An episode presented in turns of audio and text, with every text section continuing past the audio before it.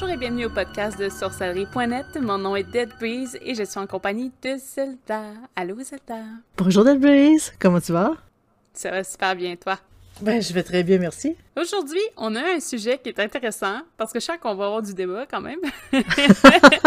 et surtout moi qui ai mélangé tout le temps pour ces termes-là. Donc, on parle de la conjuration, de l'évocation, de l'invocation aussi. Euh, toutes des mots que moi je mélange parfaitement, euh, beaucoup, beaucoup, beaucoup de fois. Donc, euh, je sais pas par où tu veux commencer ou si tu veux parler de, de, de, de toute la chose en général, mais euh, je te suis. Je vais juste commencer avec les définitions en général, puis après on va aller plus dans, dans la viande. Euh, en fait, les euh, l'évocation, c'est c'est le fait de d'appeler un esprit pour qu'il vienne physiquement, comme en, face de nous ou sur un plan euh, astral dans un but X. On va, je vais, je vais en tenir là. Euh, mais l'entité, l'esprit ou peu importe, il est, il est comme il est là, mais en face de nous. Il est comme à l'extérieur de nous. Il est en face comme une personne avec qui on discute. L'invocation, c'est quand que on veut que cette entité-là rentre à l'intérieur de nous. Et là, vous vous dites, il me semble que ça doit être dangereux. Évidemment, on n'invoque pas tout le monde à l'intérieur de nous parce qu'en effet, ça peut être dangereux. Donc, l'invocation, c'est ça, c'est vraiment à l'intérieur. Et la conjuration, euh, c'est juste le fait de, euh, la conjuration, euh, c'est une espèce de phrase qu'on dit pour comme soumettre notre autorité à l'entité et de lui imposer notre volonté. Donc, c'est des petites définitions en général. Normalement, dans euh, un contexte de bon, mais j'ai envie euh, d'évoquer une entité, euh, la façon qu'on le fait, ça dépend de qui on a envie, de quoi on a envie d'évoquer. Si par exemple c'est une entité qui qui est pas très gentille, qui ne veut pas vraiment du bien, ben c'est sûr que on veut, on va se protéger avant tout par une invocation. On va comme invoquer une entité qui est très positive à l'intérieur de nous pour comme nous aider, nous donner plus de puissance. Puis par la suite, ben, on va faire, on, va conjurer euh, l'entité qu'on veut euh, évoquer pour que euh, cette cette entité-là fasse ce qu'on veut. Parce que, tu sais, c'est pas parce qu'on l'évoque que nécessairement elle va faire ce qu'on demande. Quand elle va se présenter devant nous, si elle se présente devant nous, parce qu'il y a toujours un si ici. Euh, donc, c'est pour ça qu'on sert aussi de l'invocation. Si, par exemple, on veut appeler une entité, faire venir une entité qui est bénéfique, oui, on peut l'évoquer, mais sans nécessairement de, protection à l'inverse, parce que, tu sais, on peut l'évoquer pour diverses raisons, et on peut se dire, regarde, on va l'invoquer aussi. Ça comporte toujours des risques, mais c'est le contact avec cette entité-là, quand on l'invoque, qui est vraiment physique, il est direct. Euh, donc, c'est tout dépendant ce qu'on veut, ce qu'on veut faire. On y va dans un ordre ou dans un autre. Quand on veut essayer de le faire, je dis pas que c'est pas totalement impossible, même pour les néophytes, de pouvoir en faire. Euh, le seul hic là-dedans, c'est que il faut pas nécessairement se fier euh, mot à mot à ce qu'on voit dans les livres, surtout les plus vieux livres, parce que il y a eu beaucoup, beaucoup, beaucoup de, euh, livres, de euh, grimoires qui ont été faits par rapport aux évocations, comme c'est les clavicules de Salomon ou les petites clés de Salomon qui en parlent beaucoup, beaucoup, beaucoup. Euh, le hic, c'est que ces livres-là, ils, ils en ont comme trop mis si je peux dire ça comme ça. Ils voulaient, dans le but de décourager les débutants, en enfer, ben, ils en ont comme, ont comme exagéré beaucoup. Comme par exemple, il faut jeûner 40 jours et 40 nuits pour pouvoir faire une évocation, euh, comme un démon ou une entité quelconque. On s'entend-tu que 40 jours puis 40 nuits, c'est beaucoup? sans manger, c'est beaucoup. Donc, ils ont comme exagéré beaucoup euh, des rituels de purification tout à fait exagérés. Parce que oui, il faut se purifier un peu avant, mais euh, quand on y va vraiment dans l'exagération, euh, souvent, comme il exagère beaucoup, il faut vraiment y aller dans plusieurs livres et on se fait comme la moyenne du, de tout ça nous donne une bonne idée de ce que c'est. Fait qu'en gros, un néophyte qui prend juste un livre pour pouvoir évoquer, ça ne fonctionnera tout simplement pas. Il va se décourager, il va laisser le livre là, puis il le fera plus. Donc, il y a aussi, c'est même les, euh, pratiquants qui sont habitués, ça fonctionne pas à tous les coups, mais plus qu'on est habitué, c'est mieux que ça fonctionne, en fait. Euh, pour le pratiquer, c'est sûr qu'il y a un entraînement psychique qui doit être fait, euh, surtout tout ce qui est sur le, plan astral. C'est par exemple euh, s'entraîner dans la clairvoyance, la clairaudience, pour pouvoir entendre des choses, s'entraîner aussi pour y aller euh, dans tout ce qui est astral. C'est pour ressentir des choses. Donc, c'est toutes des, des pratiques qui c'est nécessaire de faire. Si on le fait pas, ça ne fonctionnera littéralement pas, puis ça pourrait peut-être même être dangereux admettons que ça fonctionne. Donc, pour pouvoir réussir, il faut vraiment faire des gros exercices et il y a beaucoup de livres qui parlent de ces exercices-là, des plus récents. Il y a Bardon aussi qui en parle, Franz Bardon, qui est quand même un grand auteur. Donc, il y a quand même du, euh, contenu à ce sujet-là. Euh, j'avais parlé de purification. Ben, comme normalement, quand on fait un rituel, c'est toujours bon de se purifier euh, le corps et l'esprit, c'est-à-dire de se laver ou de prendre un bain rituel, euh, des abstinences de certains types de nourriture ou de, c'est comme d'être à jeun littéralement. Et on parle aussi d'abstinence de sexe. Je sais que c'est bien plate pour certains, mais euh, c'est un type d'abstinence que certaines entités demandent en guise de, c'est comme de respect aussi envers un certain type d'entité. C'est pas toutes les entités qui demandent la même chose. c'est pour ça que je le dis un peu général aussi. Donc, bref, euh, l'évocation, c'est on appelle une entité à venir à nous, mais sans qu'elle nous touche directement. C'est sûr que là, on, je parle de ça. Euh, en gros, mais c'est sûr que dans tout ça, ça reste que euh, il faut faire quand même son cercle magique, il faut se protéger.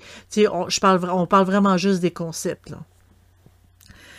Euh, donc, quand on veut l'appeler sur le, plan physique, euh, ça demande beaucoup d'énergie. C'est beaucoup plus difficile à ce niveau-là. Mais le plan astral demande plus de préparation. Donc, il faut essayer de voir lequel que vous préférez. Est-ce que vous préférez dépenser plus d'énergie ou vous préparez pas mal plus pour être entraîné? Parce que de toute façon, euh, l'évocation, il faut être prêt, il faut savoir quoi faire, il faut vraiment connaître par cœur, par cœur, par cœur euh, ce qu'on doit faire pour pouvoir vraiment le réussir. Vous me dites, là, vous allez me demander à quoi ça sert? C'est bien beau euh, appeler un esprit, mais pourquoi? Appeler un esprit ou appeler une entité, c'est pourquoi? En gros, le but, c'est surtout de faire exécuter une tâche ou un service à une entité pour notre propre bénéfice ou pour le bénéfice de quelqu'un. En gros, on l'oblige à faire quelque chose qu'il n'a peut-être pas vraiment envie de faire. Mais c'est vraiment pour accomplir quelque chose. Ça, c'était pour l'évocation? Évocation. Tu vois, moi, j'ai ben, un peu la même chose, comme quoi, bon, euh, l'évocation, c'est vraiment, euh, on appelle en dehors euh, de, de, ce qu'on est, mais on, on, demande aussi, bon, la même chose, vraiment que c'est vraiment pour participer à une action, avoir, obtenir une information ou avoir une action spécifique sur le monde matériel. Fait que je pense que ça revient pas mal à tout ce que tu dis. Euh, dans les exemples qu'ils fournissaient souvent, c'est qu'on faisait mention à la Goétie avec euh, les 72 euh, démons, avec les clés de Salomon et tout ça. c'est souvent des pratiques qui sont très évocatoires, donc ça revient souvent. Mais j'ai un détail. J'ai un détail, par exemple, à rajouter sur la Go ici. Euh, c'est pas mal une des seules pratiques où est-ce que euh, on a les, les entités qu'on appelle, parce que évidemment, si on appelle un démon, puis on dit je veux que tu me guérisses, le démon, lui, il est là pour le seul intérêt de pouvoir nuire. Peu importe à qui, peu importe quoi, lui, il veut absolument nuire. On ne peut pas demander à un démon une guérison. Euh, en Go ici, c'est différent parce que la Go ici, euh, les, euh, les entités qui vont appeler, c'est plus des entités que, tu sais, oui, ça peut être néfaste, ça peut être, mais il y en a beaucoup de neutres. Puis ce type d'entité-là, eux, ils vont pouvoir vraiment nous aider à guérir, ils vont vraiment pouvoir nous aider à faire ce type de pratique-là parce que la Go ici, c'est peut-être, on dit que c'est une pratique qui est noire, mais je dirais qu'elle est plutôt grise foncée parce que oui, on peut faire du bien avec ce type de pratique-là et euh, ça dépend vraiment de, tu sais, on, fait beaucoup d'évocations et ça dépend vraiment de qui on évoque pour pouvoir euh, faire ce qu'on veut faire. sais pour euh, justement faire de la guérison, apporter c'est comme de quoi une promotion à quelqu'un. Ça se fait en goût ici mais ça se fait pas dans, euh, tu sais, comme quelqu'un qui veut juste appeler un démon, c'est pas le genre de pratique qui peut permettre de faire ça. C'est ma petite parenthèse. Mm T'as-tu d'autres choses à dire là-dessus? Euh, sur ça, non.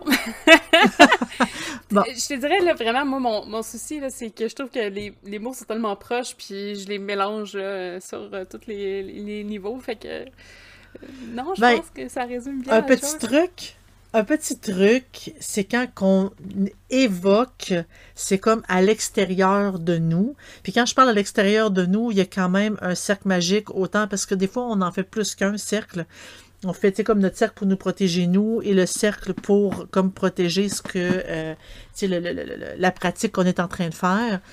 Donc, euh, l'évocation, c'est vraiment l'entité, il ne nous touche pas, il est pas, physiquement, il n'y a pas de contact direct. Tandis que l'invocation comme intérieur, l'entité rentre à l'intérieur de nous, nous touche.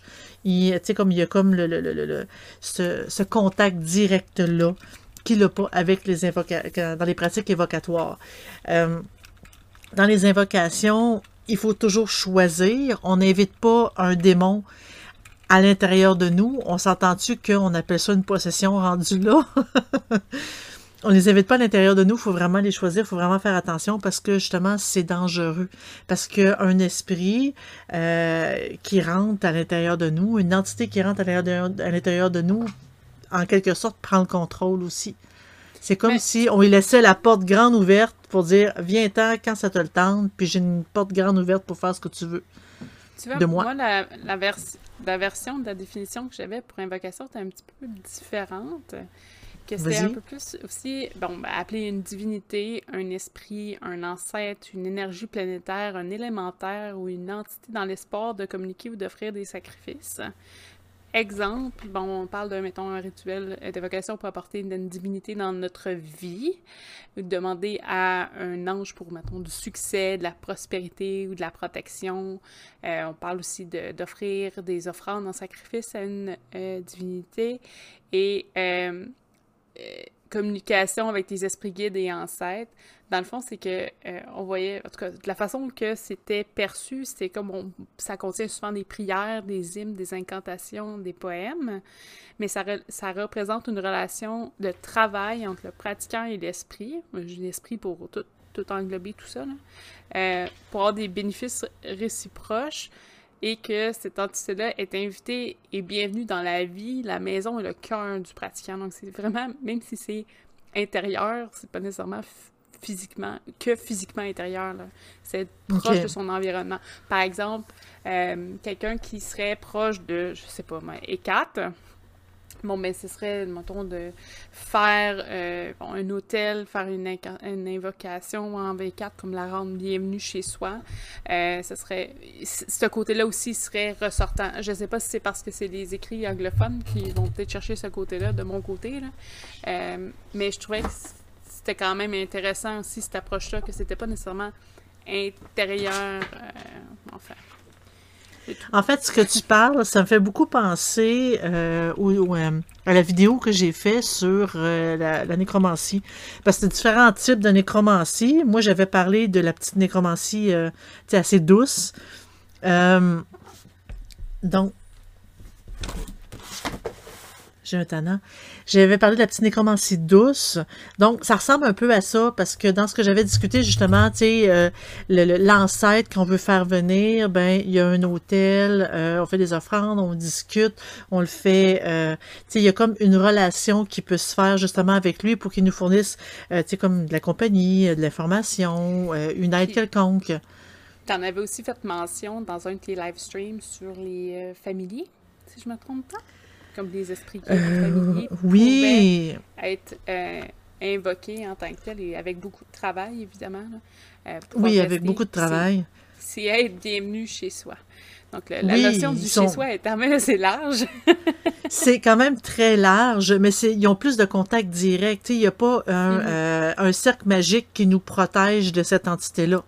Il n'y en a pas. on les invite chez nous, donc ils sont comme invités à faire ce qu'ils ont envie. C'est rendu leur maison aussi. Et euh, tu sais, des fois, ce type de, euh, de, de comme d'entité-là, ils rentrent dans un de nos animaux. Et de là, le, fameuse histoire que le chat, c'est le familier favori. Mais, euh, ils peuvent autant rentrer dans un animal, peu importe lequel, que rentrer dans un objet ou que rentrer, euh, c'est comme de, de, tout simplement être là parmi nous. Mais oui, c'est dans le même principe, c'est dans le même concept. Mais là, quand on parle vraiment d'invocation dans ce principe-là, c'est vraiment juste pendant un rituel, on invoque. Mais c'est vrai que c'est large. C'est très vrai que c'est large. Oui, parce que tu peux faire un rituel pour invoquer un esprit dans ton environnement. C'est ça que je en gros l'image. Oui. Oui. C'est pas nécessairement obligé d'être j'invoque pour que ça aille dans un objet ou une personne ou un animal. c'est vraiment. Non, ça peut être, ben, bienvenu chez soi, maintenant. En fait, je, je, vais, je, vais tourner ta phrase contre toi un peu. C'est dans une maison. Une maison, c'est un objet. ouais, mais un environnement, ça dépend. Je, veux dire. Euh, oui. Mais euh, oui, c'est ça, tu sais, comme c'est comme si on, l'invite, puis euh, tu sais, comme bonjour, bienvenue, euh, je t'invite. C'est sûr que là, dans toutes les histoires qu'on entend parler sur les entités et tout, et tout, et tout, le sujet revient toujours, toujours, toujours, peu importe le livre qu'on ouvre sur les entités, peu importe ce qu'on veut faire, le sujet revient en lien avec les relations genre sexuelles avec un esprit. Là, ça fait assez bizarre. Mais euh, c'est comme ça aussi, c'est comme une espèce de forme d'invocation. Puis ça, peu importe ce que j'ai lu, à ce que j'ai lu, c'était jamais recommandé. Mais regarde, je vous laisse juger rendu là. Euh, parce que justement, c'est comme un contact qui est peut-être un petit peu trop euh, comme intime. Mais chacun ses, ses décisions rendu là. Donc, mm-hmm. oui, pour, oui, excuse-moi. Euh, euh, ok, non, non, non. Je pensais. En fait, je sais pas si tu avais d'autres choses à dire. Non, non, continue. Ok. Euh, donc, pour continuer, je voulais comme. Tu sais, oui, j'ai parlé. La, la conjuration, c'est un thème, un sujet qui est quand même. En fait, c'est quand même assez court la définition est, pas grosse euh, de la conjuration. C'est vraiment, c'est comme on dit à l'entité que, euh, comme on a l'autorité, ça établit notre autorité, puis en même temps, ça l'impose notre volonté. C'est sûr que quand on invoque quelqu'un, on n'a pas vraiment besoin de, euh, faire une conjuration, de le conjurer à faire quelque chose, parce que d'habitude, une invocation, c'est gentil. Ils, comme, ils, viennent de leur propre gré.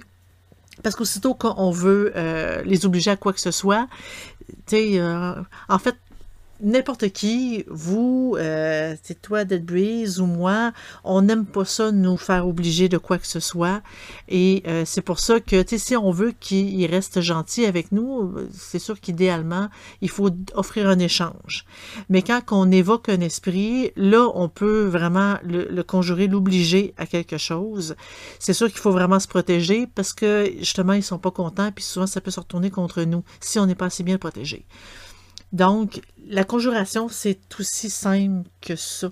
En gros, on dit comme, bon, euh, tu sais, comme tel esprit, euh, je comme je, je, t'évoque euh, ici. Normalement, on aime bien les, les grands titres, maître de ci, puis etc. puis après, on dit je te conjure. Selon, puis là, on peut nommer celui qu'on a invoqué pour nous, pour nous aider dans ce processus-là je te conjure à me donner ce que je veux, puis là, on l'énumère. Là, c'est un peu gros ce que je dis là. Oui, puis non. Parce qu'un pacte, il y a un échange.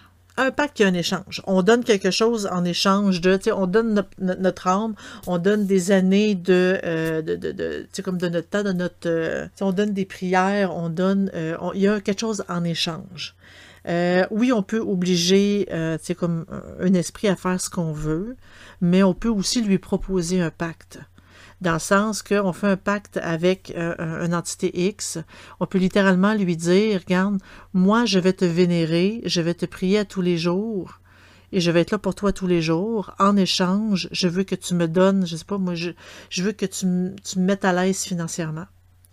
Le X, c'est que aussitôt, avec, le pacte, aussitôt que euh, rompt ce pacte-là, aussitôt qu'on ne fait plus ce qu'on a promis, ben de l'autre côté aussi, il ne le fera plus. C'est ça un pacte. Tandis que quand on, invoque un esprit, pour, comme on discute avec lui, puis il devient comme notre compagnon, on lui promet rien en échange. Tu sais, on discute avec lui, on- on l'entretient comme on entretient une amitié, mais il n'y a pas de promesse à ce niveau-là.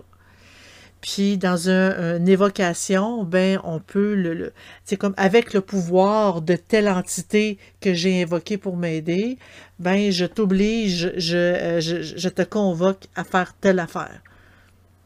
Tu sais, il y a, y a comme moi j'ai bien l'impression de j'ai envie de dire que c'est trois choses complètement différentes. Puis, tiens, question Bonnie. Oui, yeah.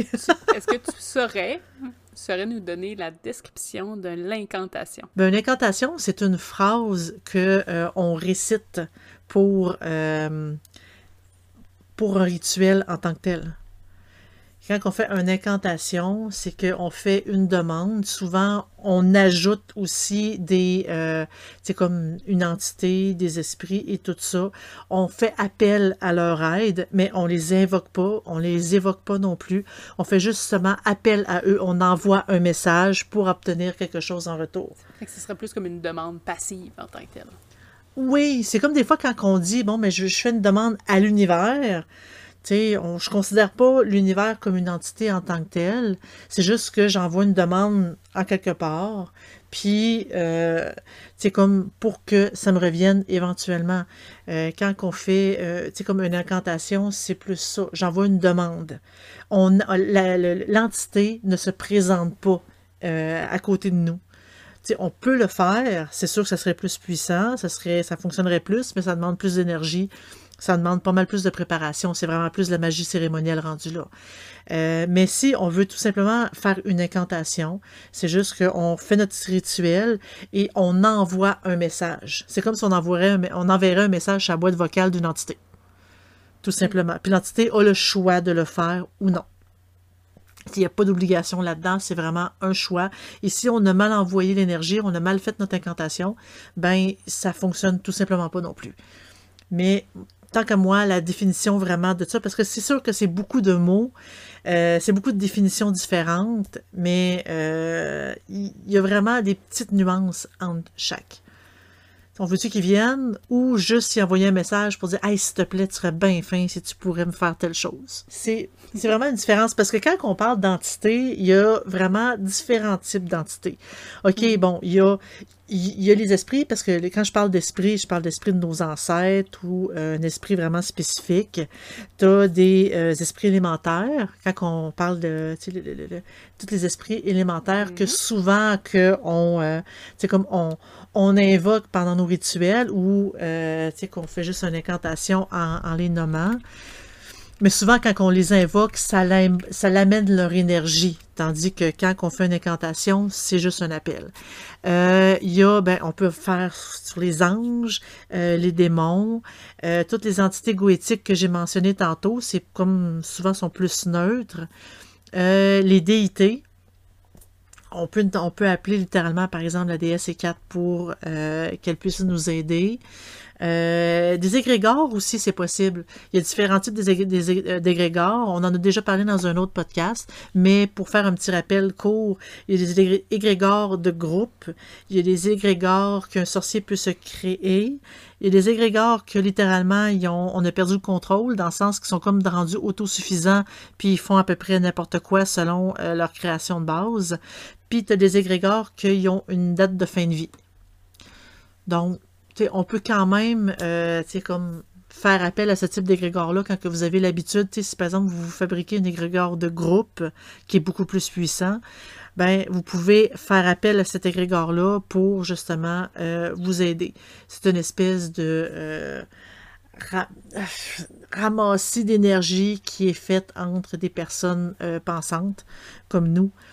euh, en, priant, en donnant de l'énergie à cette espèce d'entité-là, de nouvelle entité-là, ben, euh, ça, ça, ça crée un égrégore. Souvent, les sorciers les utilisent pour des travails précis, puis ils mettent justement une date de mort, parce que si on ne le fait pas, ils vont continuer à exister, ils vont soit venir nous, nuire ou ils vont faire à peu près n'importe quoi. Donc, c'est ma petite parenthèse. Il y a différents types, puis ça, vraiment, j'en ai énuméré que quelques-uns, mais, euh, comme il y en a quand même beaucoup, beaucoup, beaucoup. On peut parler de fées, on peut parler de, il y en a, limite, là. plein de choses. Il y en a tout plein. J'espère que ça a été clair, ce que euh, les explications qu'on a essayé de donner. Mais je pense que, le, en tout cas, personnellement, moi, c'est juste parce que j'ai mélange toute la gang. Donc, si jamais euh, j'en parle, euh, faites attention. ça se peut que je, ne fasse pas bien le tri. Mais sinon, non, je pense que ça, ça résume bien la chose. Si jamais vous avez des questions, on vous encourage d'aller sur le site euh, www.sorcellerie.net. Vous pouvez toujours poser vos questions en direct sur le Discord, dont il y a le lien juste en dessous.